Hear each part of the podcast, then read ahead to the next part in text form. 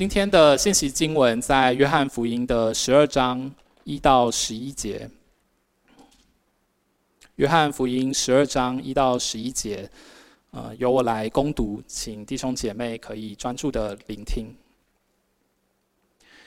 约翰福音十二章第一节：逾越节前六日，耶稣来到伯大尼，就是他叫拉撒路从死里复活之处。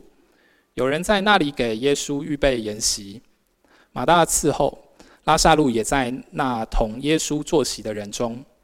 玛利亚就拿着一斤极贵的真拿达香膏抹耶稣的脚，又用自己头发去擦，屋里就满了膏的香气。有一个门徒，就是那将要卖耶稣的加略人犹大，说：“这香膏为什么不卖三十两银子，周济穷人呢？”他说这话，并不是挂念穷人，乃因他是个贼，又带着钱囊，常取其中所存的。耶稣说：“由他吧，他是为我安葬之日存留的，因为常有穷人和你们同在。”只是你们不常有我。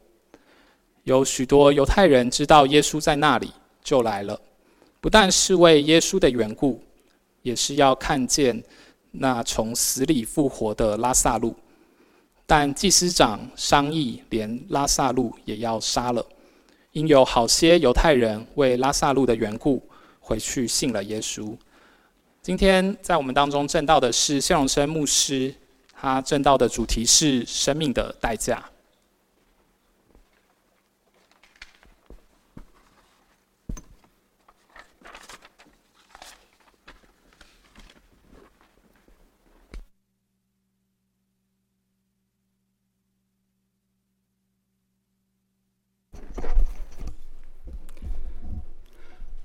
弟兄姐妹早安。啊，要谢谢玉婷，还有刚刚的。领唱团，啊，我觉得今天的敬拜我很很喜欢，很有领受，很感恩。特别是看到年轻的童工在台上带领我们侍奉，啊，我觉得心里面就有一种莫名的激动感。啊，也盼望上帝把更多啊可以在台上带领我们一起敬拜的童工赏赐给我们。呃，今天我们所要看的是约翰福音十二章。啊，我的题目是生命的代价。上个主日啊，我们走过约翰福音十一章。约翰福音十一章基本上是在谈拉撒路啊，拉撒路的死，拉撒路的复活。可是这个神迹从约翰福音十一章来看，它其实产生了，或者我们说它引发了两种的反应。一个反应是在四十五节，十一章四十五节啊，你有手机，你可以把它拿出来啊，跟着圣经走哈。十一章的四十五节，圣经说，那些来探望玛利亚的犹太人，见耶稣所做的事，那个反应是，他们看见这个神迹，他们就信了耶稣。好，有一群人哦，看见耶稣行的神迹，他们就信了耶稣。啊，这是一种反应，感谢神，非常好。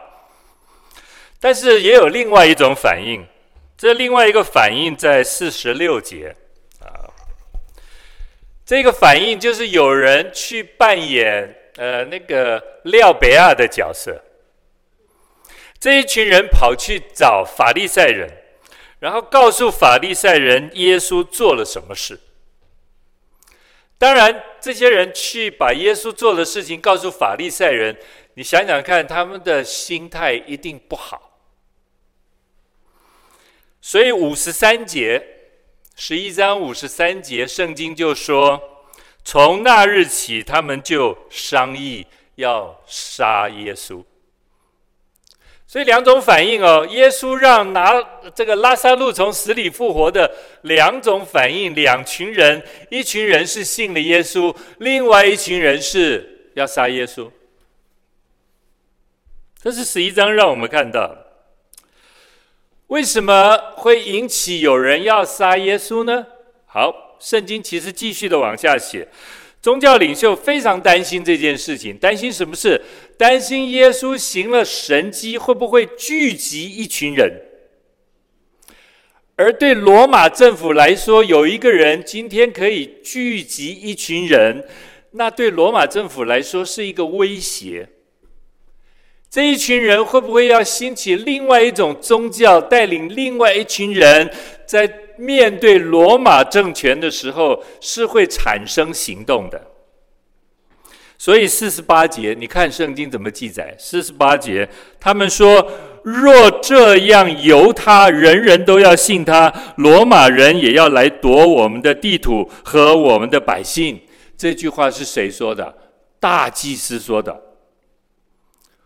难道我们要这样任由着耶稣做这件事情吗？耶稣再这样做下去，大家都会去信他，而且到最后连罗马政府都要来夺我们的土地，就是这个意思。罗马政府为什么要来夺土地呢？这是大祭司担心的一件事情。所以大祭司说了：“与其如此。”与其最后让罗罗马人来夺我们的土地，那现在我们一定要做一件事情。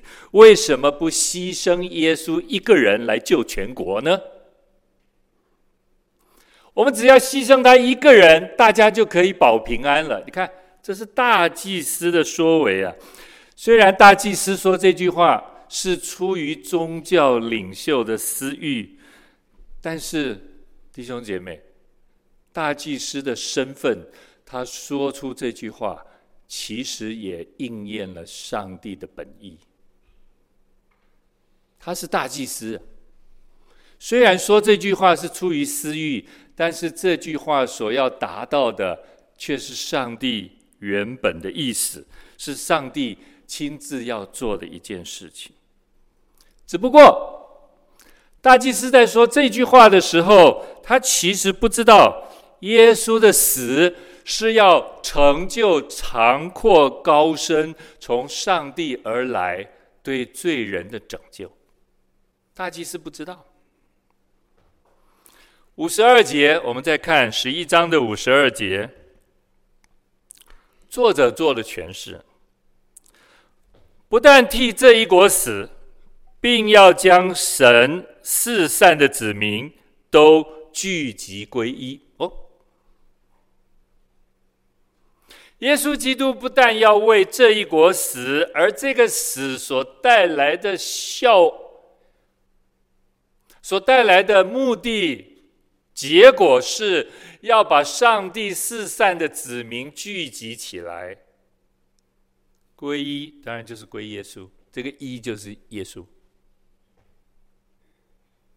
这句话其实应验了耶稣自己所说：“好牧人。”要为羊舍命，耶稣来就是要为他，就是要把他的百姓从罪恶里拯救出来。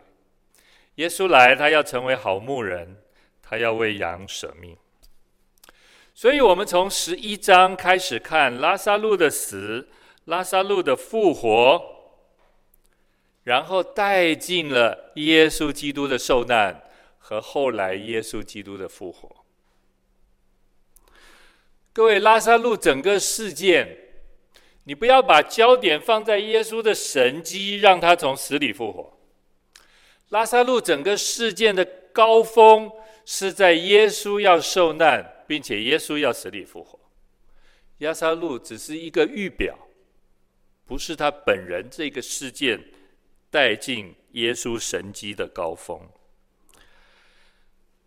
耶稣在面对他自己的受难、受死，是有他的时间表的。你读福音书的时候，你就常常会看到耶稣说他的时候还没有到。可是，在拉撒路这件事情以后，耶稣却说了这句话，记载在十二章的二十三节。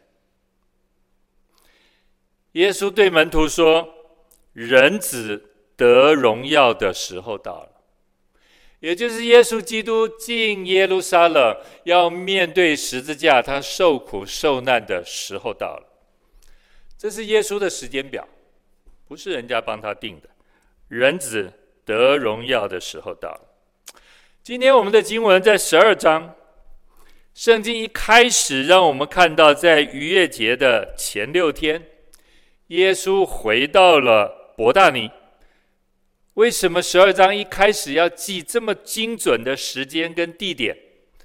当然，也就是十二章以后发生的事情，跟十一章是紧紧有关联的。耶稣叫拉撒路从死里复活，就是在伯大尼。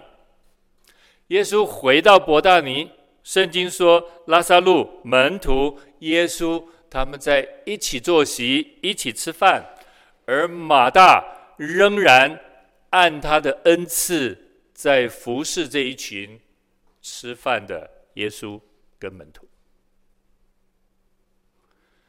有人觉得马大很没有智慧，但是我觉得马大有一个恩典，就是。他每一次都抓紧服侍耶稣的时间。他虽然不是像玛利亚每一次在耶稣的面前领受耶稣的信息，但是我觉得马大很宝贵的是，他只要有服侍耶稣的时间，他就可以完全放下自己，好好的服侍耶稣。从十一章、十二章的经文次序来看，玛利亚用香膏膏耶稣。是以拉撒路的死和拉撒路的复活来做整件事的背景。第八章啊，对不起，第八节，刚刚我们读的，耶稣对门徒说：“由他吧，他是为我安葬之日存留的。”所以弟兄姐妹，我们在看玛利亚膏耶稣这件事情，我们要从这个角度。我们要从这个眼光来看玛利亚的作为，这是耶稣提醒我们的。玛利亚之所以这样做，我想也是约翰在他约翰一书里面所表达的：我们爱，因为神先爱我们。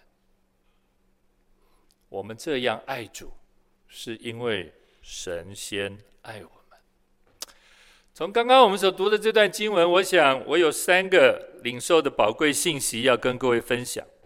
玛利亚在告耶稣这件事情上，第一件事情是，弟兄姐妹，服侍主，献上你最宝贵的。玛利亚献的香膏，圣经记载有一斤。圣经学者告诉我们，大概有三百二十五克。很大一瓶啊！各位，你在外面买香水，绝对没有一瓶卖三百二十五克那么大一瓶的。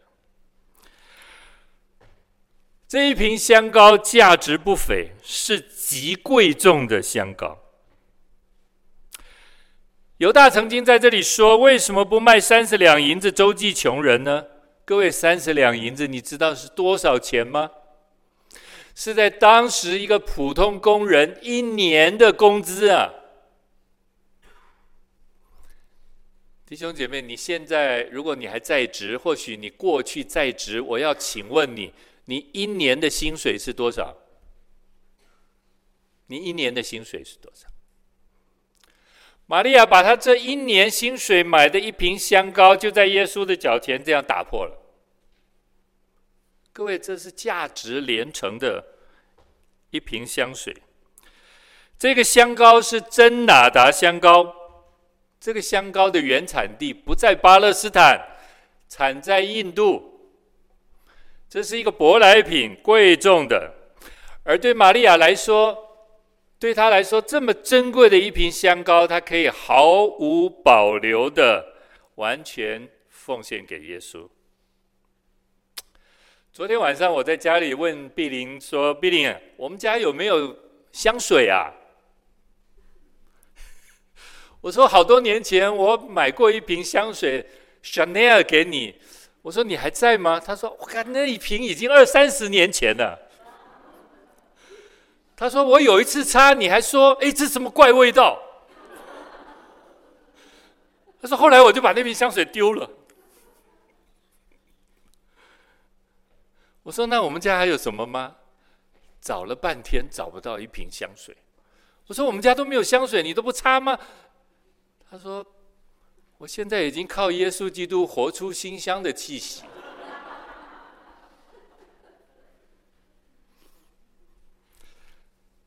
后来我在家里找到一样。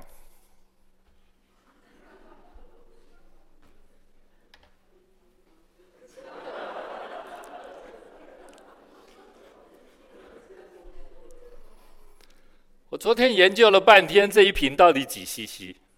一百七十 CC。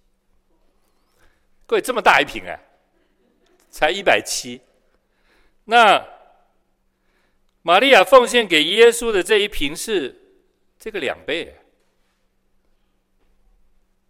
各位，我想我们这里很多人都知道这一瓶吧？那这是我第一次实物教学。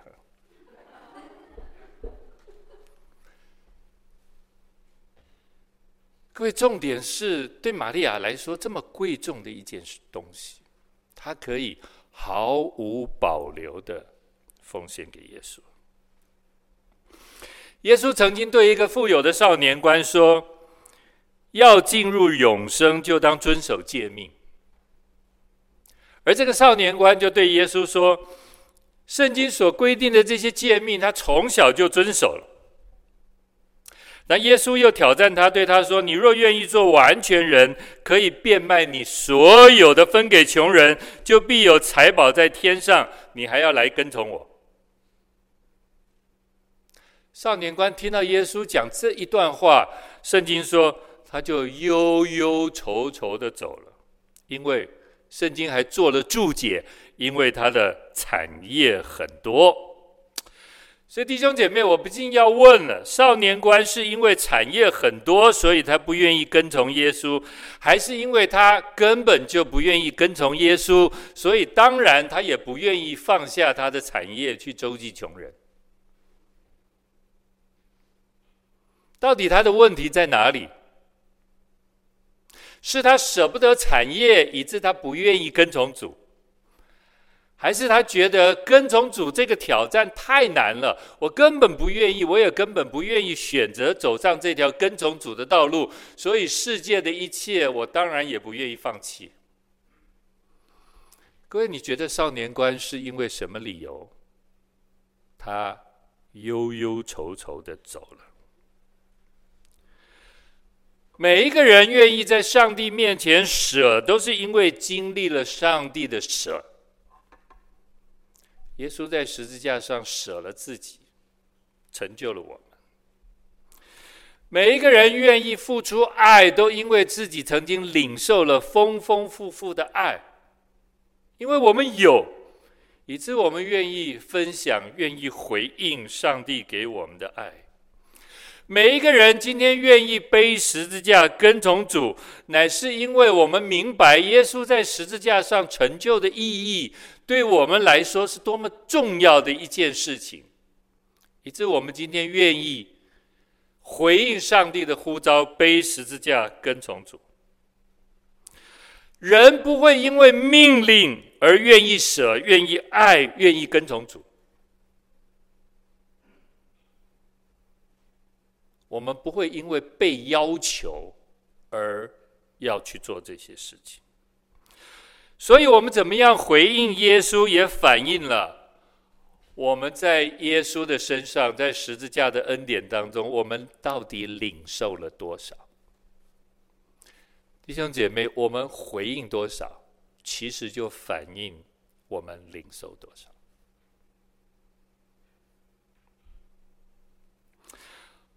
我谈一个具体的教会生活，十一奉献。这个教导和这个议题在教会里面已经两千年了，但是很遗憾的是，现今的这一个在教会当中被看重的议题，却越来越被质疑，越来越模糊。甚至国内外很多的牧者都觉得是圣经有十一奉献的教导，但是那是旧约，那是上帝对犹太人、对以色列百姓所做的教导。今天我们在新约了，我们不一定要遵行旧约的教导。从新约保罗对于奉献的教导，这是我们要学习、要参考、要明白的。保罗说：“任何的奉献，不要做难，不要勉强，因为捐的乐意的人是神所喜悦的。”按能力的，按你的力量，按你的能力，甘心乐意的奉献，这是上帝所喜悦的。好，弟兄姐妹，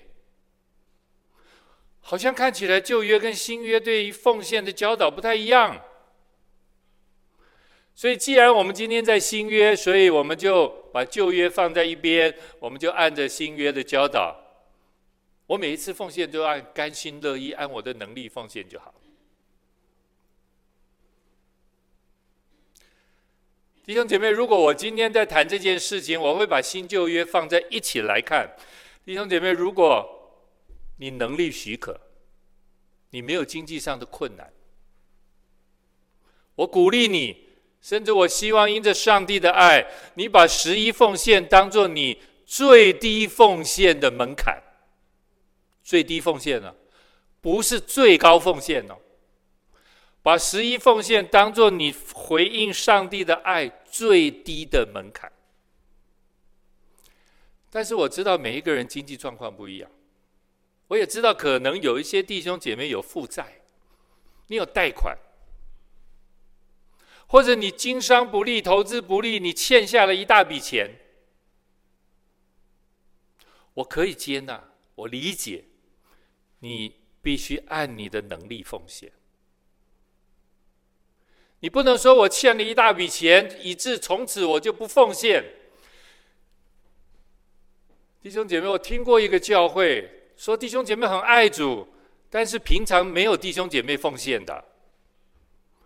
教会主日崇拜，平常收不到弟兄姐妹的奉献，但是如果教会跟弟兄姐妹说，呃，今天我们要做一件什么事情，哇！弟兄姐妹会因为要做这件事情，所以大家非常踊跃的奉献。哎，这也是一个很特别的现象。弟兄姐妹平常不奉献的，这是一个很特别的教会。但是弟兄姐妹从旧约到现在，我想圣经里面没有让我们去效法一个这样教会的奉献方式，没有。马拉基书上面也鼓励我们，提醒我们：你们要将当纳的十一奉献全然送入仓库，使我家有粮，以此试试我是否为你们敞开天上的窗户，请福于你们，甚至无处可容。所以弟兄姐妹，如果你能力，如果你的经济没有在生活上造成任何的困扰，我鼓励你十一奉献。还是你应该要持守，是你的最低奉献的标准。对于经济上确实有困难的弟兄姐妹，我想上帝也知道你的处境，你不用为难，一定要十一奉献，按你的能力，按你每个月生活的开支，用那个做标准。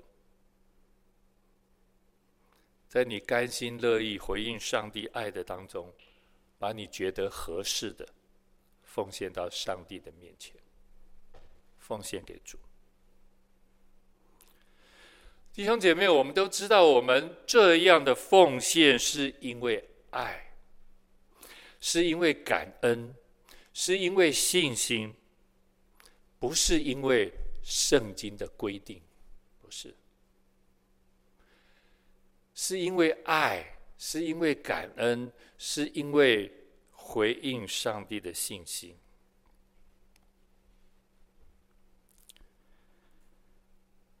对于我们可能有若干经济状况非常好的弟兄姐妹，你的经济能力条件非常非常好，弟兄姐妹，我鼓励你十分之二的奉献。十分之三的奉献。你不需要再持守十分之一的奉献。十分之一那是最低的标准。如果上帝给你的恩典大而又大，多而又多，你可以更慷慨的。既然上帝这么慷慨的供应给你，你为什么不能慷慨的回应在上帝的面前？用你的十分之二、十分之三，或者你觉得更合适的，你奉献到上帝的面前。还记得有一个寡妇奉献两个小钱，耶稣在那里非常称赞他。各位，两个小钱是非常非常少的钱，是这个寡妇生活所需要的，是她养生的。而耶稣称赞他，不是因为他奉献的多少，而是他把他所有的都奉献了。弟兄姐妹，这个对我们很难，对传道人来说也是一个挑战。但是我们到底如何的奉献？因为爱，因为感恩，因为信心，我们把我们心中的感动奉献在上帝的面前。这是第一，我们学习的。第二，用最谦卑的方式献上你所献上的和一切的服饰。用最谦卑的方式。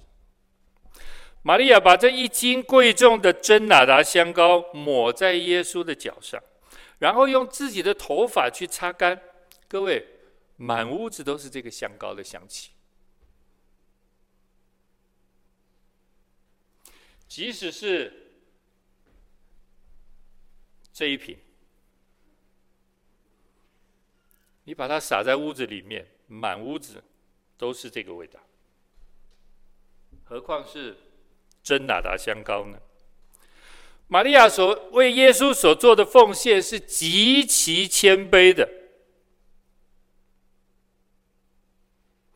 他以前总是坐在耶稣的脚前，领受耶稣的生命的信息。耶稣都赞许他：“玛利亚，你选择了上好的福分，是不能夺去的。”玛利亚把她对耶稣的爱，用极其谦卑的方式回应奉献在耶稣的面前。各位，你看呢？这个奉献不是以我们为中心哦，这个奉献是以耶稣为中心哦。玛利亚把她一切所有的奉献在耶稣的脚前。玛利亚珍惜每一次她能够在耶稣的面前领受生命信息。她膏抹耶稣以后，这一件重要的事情，也使得耶稣能够顺利的回到去到耶路撒冷，走上十字架。在路加福音的第七章记载了另外一个女人，也同样用香膏来抹耶稣。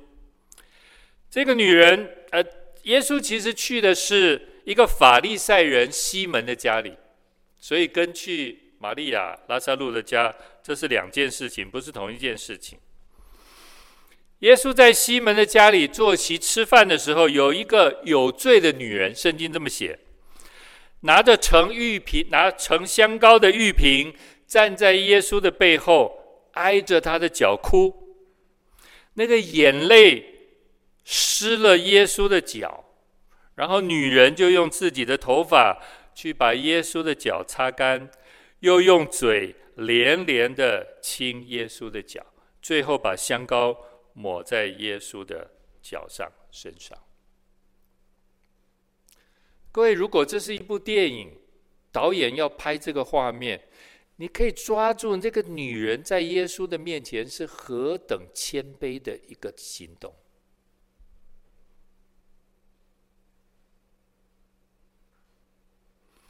他的眼泪都把耶稣的脚都沾湿了。那这个女人心中有多大的感动？上帝的爱触摸她有多大的震撼？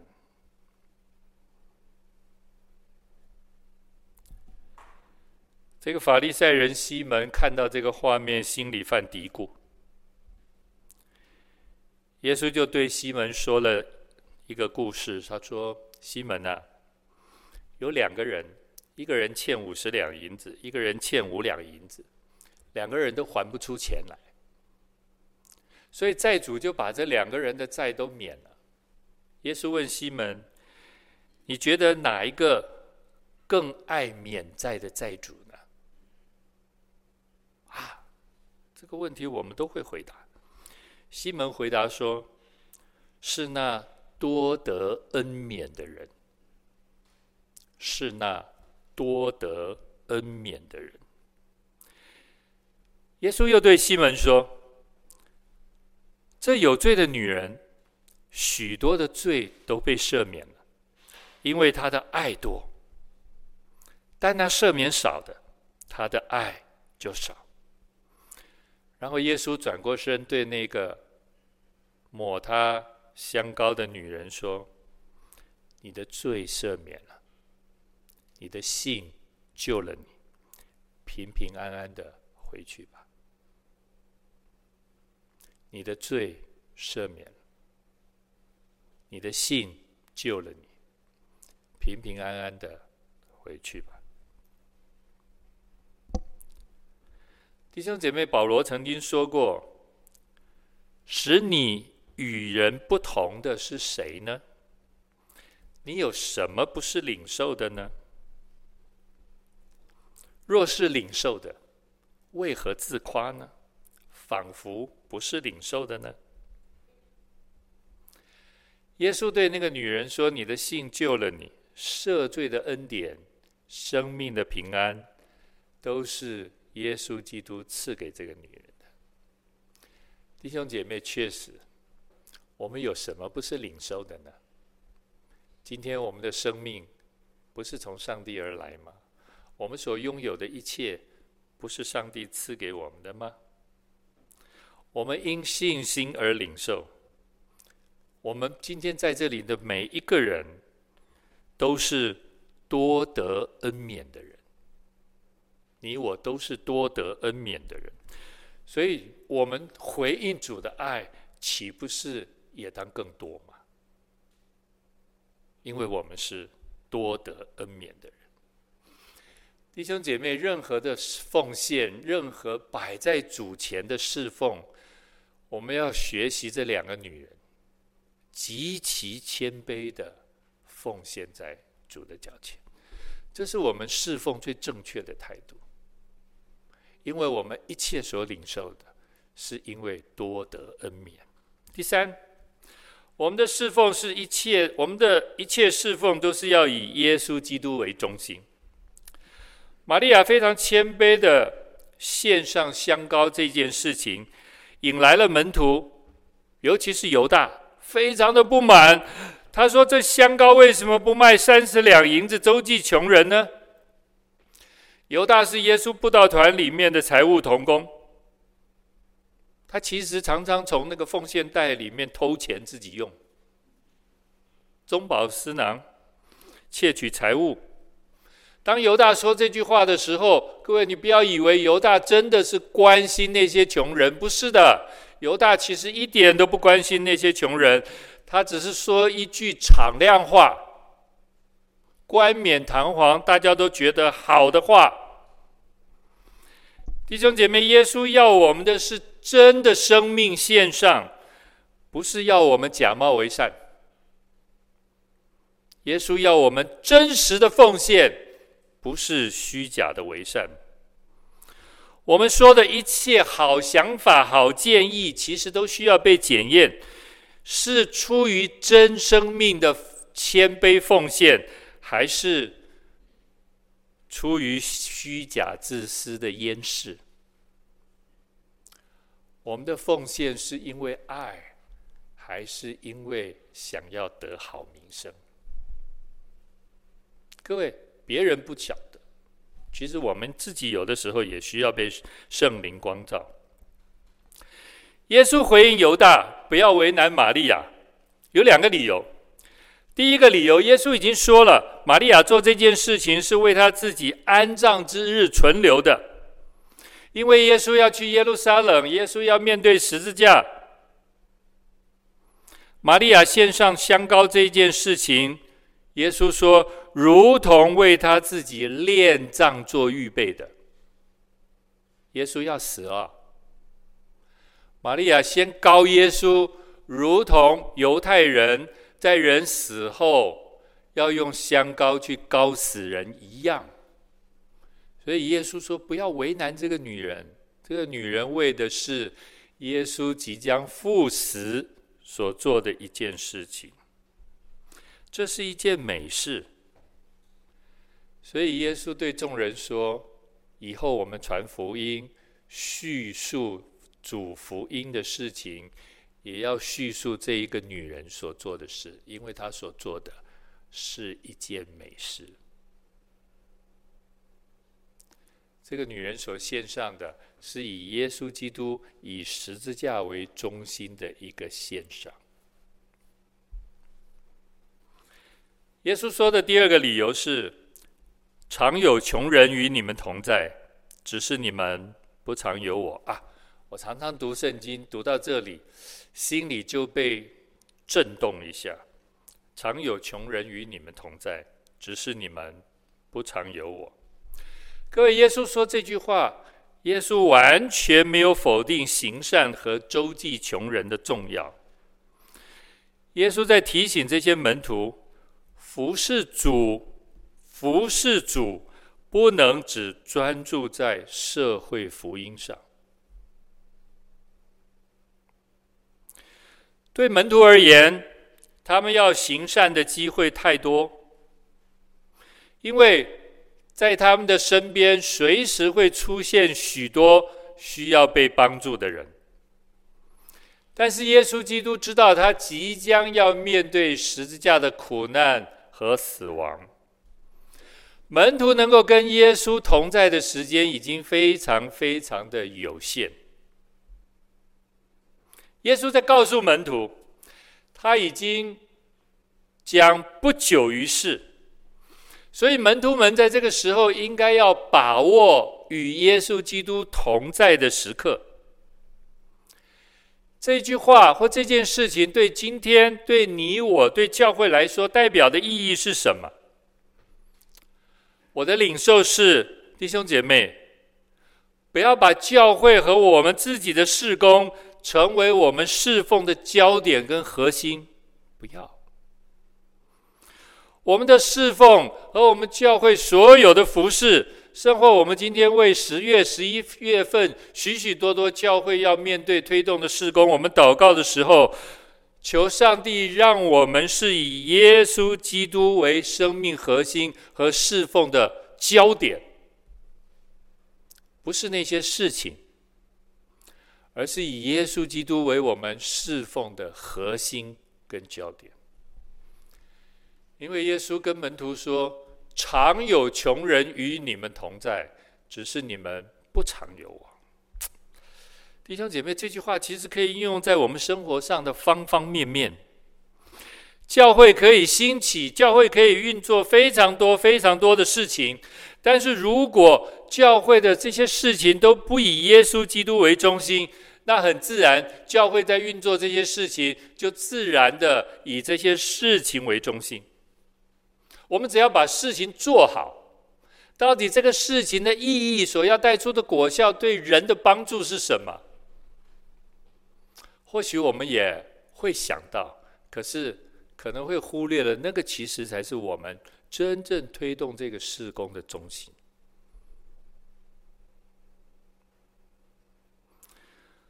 过去的教会和基督教的机构办了许多的社会慈惠的事业，我们真的为他们当时这样的努力付出摆上，给人带来的帮助感恩。比如说学校，比如说医院，比如说许多社福的团体，他们也带领了很多的人信主，甚或为神国培养了非常多的人才。但是弟兄姐妹，我们很持平客观的看一下，许许多多所谓基督教的机构，基督教的机构。还挂着基督教的牌子，今天是不是还以耶稣基督为整个事工推动的核心跟焦点？还是其实我们已经发现或者看到有一些基督教的机构，他们在事工的推动上，已经以事工为他们侍奉跟工作的焦点。各位，今天你可以看到，在我们生活的周遭，这些教会和基督教的机构，耶稣提醒我们：常有穷人。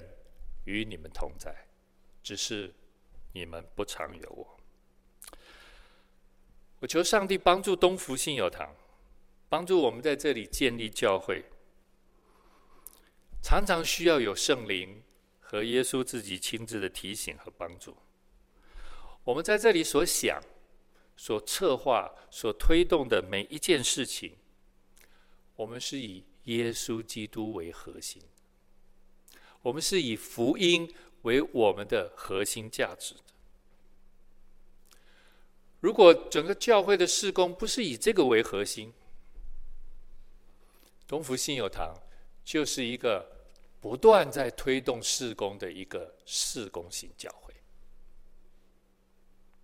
求上帝帮助我们，我们需要透过事工的推动。把以耶稣为核心、以福音为价值的这样的真理推向这个社会，这是耶稣说的：“常有穷人与你们同在，只是你们不常有我。”如果一个教会和机构已经落入到我们不常有耶稣，各位，那是多么讽刺的一件事情。求主帮助我们，能够抓住这个核心。愿我们在主面前的立志，摆上蒙主纪念的奉献和服侍。每一位弟兄姐妹，甚或这个东福信友堂的教会，在主面前的奉献和所有的侍奉，蒙上帝的喜悦。我们同心的来见证耶稣基督的爱。我们也齐心的在这里。以耶稣基督为核心来建立这个教会，我们一起祷告。天父，感谢你透过玛利亚慷慨的、谦卑的，以耶稣基督为中心、为核心的这样的奉献，让我们学了许多宝贵的真理。也愿圣灵藏在我们的里面，引导你的教会，引导每一位弟兄姐妹。我们也能够学习像玛利亚这样谦卑在主面前，一切的摆上。感谢主，奉耶稣基督的圣名，阿门。